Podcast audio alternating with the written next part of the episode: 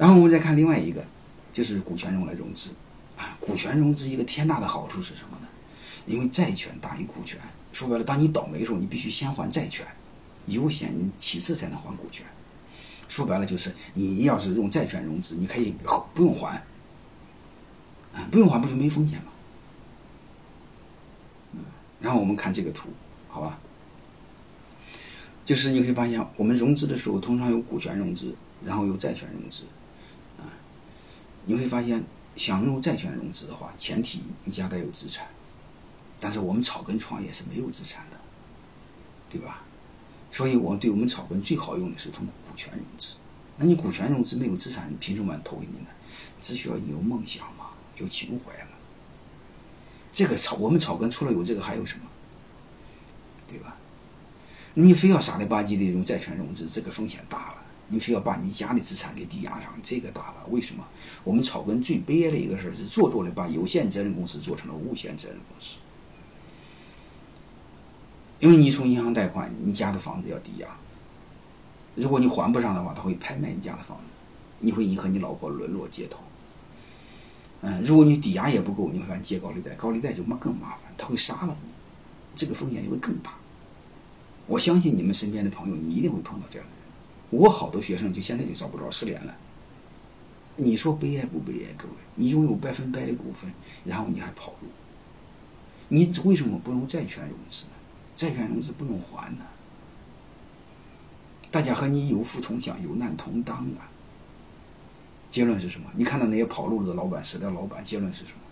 叫叫可怜之人必有可恨之处。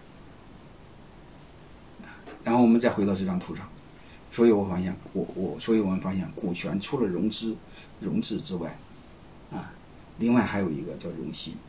其实这个我不用讲了。因为你用股权背后的本质是统一风险，统一风险，它才能真正统一人心。统一利益，刚才我说了，只能统一行为，就是表面上大家是是一样的，但是背后是各怀鬼胎，同床异梦，貌合神离。你比如说我们传统企业当中，老板和高管开会，你看面上大家都是真的是，特别是喝完酒之后啊，真的是一个优秀的团队啊。其实你会发现，老板和高管各自心态都一样，各自心怀鬼胎。为什么风险不一致嘛？对吧？结论就一句话：股权什么作用？这六个字：融资、融资、用人。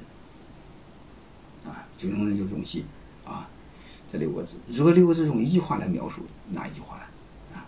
其实就是非常露骨的一句话，啊，也非常好记的一句话：用别人的钱。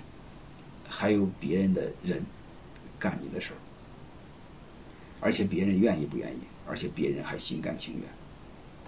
天下最好的商业模式，空手套白狼。